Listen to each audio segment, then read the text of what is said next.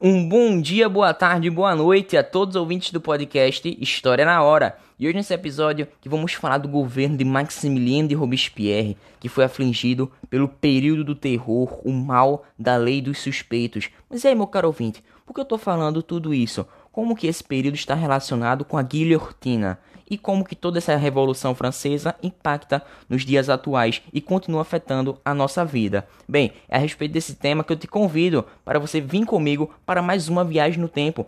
E agora para o final dessa Revolução Francesa. Isso mesmo, o século XVIII. Então vamos lá, meu caro ouvinte, vamos de fato ao que interessa. Bom, o governo liderado por Robespierre atendeu aos setores populares, adotando medidas como, por exemplo, a criação da Lei do Máximo, que acabou tabelando os salários preços dos alimentos e também dos aluguéis, além de abolir a escravidão nas colônias da França e estabelecer um novo calendário. Isso também com relação à instituição de um voto universal masculino. Assim, todos os homens maiores de 21 anos poderiam votar. Bom, e a partir de todas essas mudanças, o Partido Girondino é declarado ilegal. Girondino, que eu me refiro à alta burguesia, Dessa forma, os jacobinos propuseram uma nova constituição em 1793, ao passo que Marat era morto a facadas quando estava na banheira, e dessa forma podemos agora notar um novo governo, Robespierre, que vai governar desconsiderando os direitos individuais e a divisão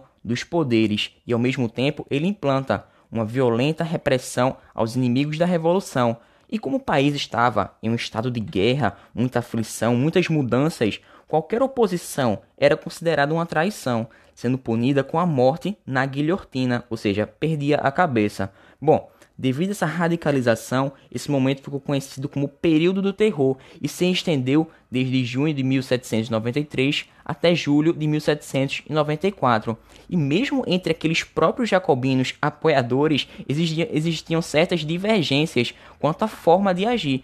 Dessa forma, para se manter no poder, Robespierre mandou guilhotinar o próprio Danton, que era um de seus antigos aliados e também um líder carismático entre os jacobinos, ou seja, entre os seus apoiadores. Dessa forma, percebemos o mal da lei dos suspeitos.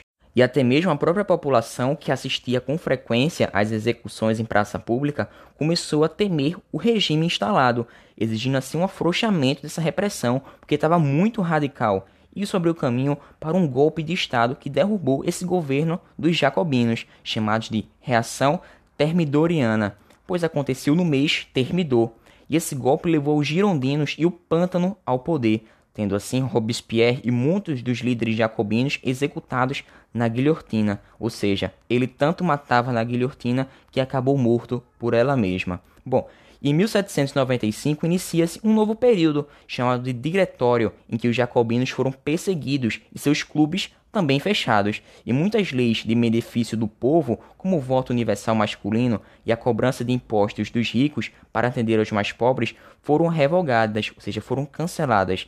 Dessa forma, o poder foi entregue a um grupo seleto, um grupo de cinco dirigentes, diretores também conhecidos, que assim exerciam poder executivo, sendo homens escolhidos pelo voto censitário, ou seja, apenas votava quem tivesse propriedades e também apenas iria para essa eleição quem as tivesse. Bom, a nova Constituição foi elaborada para o país e uma configuração política da Assembleia acabou modificando-se. Bom, no centro agora estavam os girondinos, que tinham deposto Robespierre, já à direita, os realistas, que buscavam retomar a monarquia dos Bourbon, já à esquerda, os jacobinos e os socialistas utópicos, que buscavam medidas de caráter social.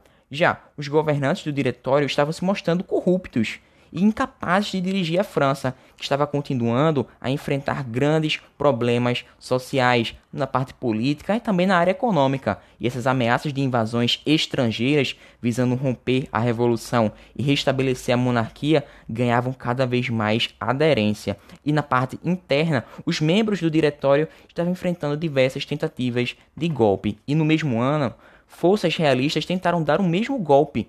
Assim, ele foi abalado por um jovem oficial. E quem é ele? Napoleão Bonaparte. E no ano seguinte aconteceu a chamada Conspiração dos Iguais, um movimento promovido pelos sans-culottes, liderados por François Babeuf. Dessa forma, esse levante teve característica a condenação da propriedade privada, a defesa das camadas mais humildes, porém da mesma forma, foi sufocado. E nesse período, nesse contexto de grande turbulência, a burguesia começou a temer essa radicalização que impedia a retomada do crescimento econômico do país. E muitos começaram, assim, a defender a necessidade de colocar no poder alguém que fosse competente para resolver esses problemas econômicos e sociais franceses, mas também que tivesse força, tivesse garra suficiente para vencer as ameaças tanto internas quanto as externas. E para a burguesia, as sucessivas vitórias de Napoleão Bonaparte contra outros países ou até nas tentativas de golpes internos mostravam que ele era apto e competente para representar esse período. E essas vitórias facilitavam a sua ascensão na política. E com o apoio da burguesia também e diversos setores do exército, Napoleão Bonaparte deu um golpe de Estado em 18 de Brumário, isso de acordo com o calendário revolucionário, depondo o diretório.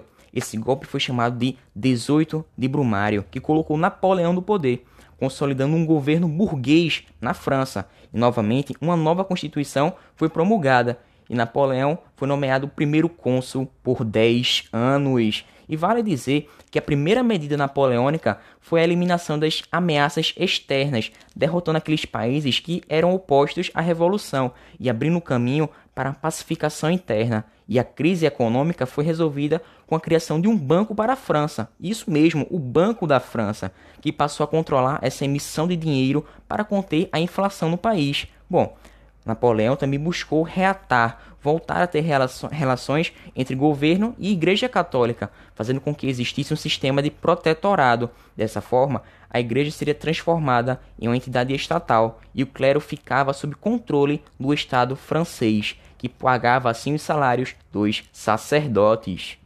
Após um certo tempo, em 21 de março de 1804, o Código Civil Napoleônico, também chamado de Código Civil Francês, foi publicado, e nele muitas das leis que surgiram durante o período revolucionário foram consolidadas, e esse código também trouxe as principais conquistas da Revolução Francesa, como a igualdade jurídica entre todos os cidadãos, a individualidade da propriedade, liberdade de trabalho, liberdade de expressão e também a organização política em três poderes, e também anunciou o agrupamento das regras do comércio marítimo e terrestre, o que facilitava as trocas mercantis e liberalizava a economia francesa, além de trazer o alicerce do conceito de nacionalismo, e dessa forma os franceses deixam de ser vistos como súditos de um rei e passam a ser cidadãos de uma nação.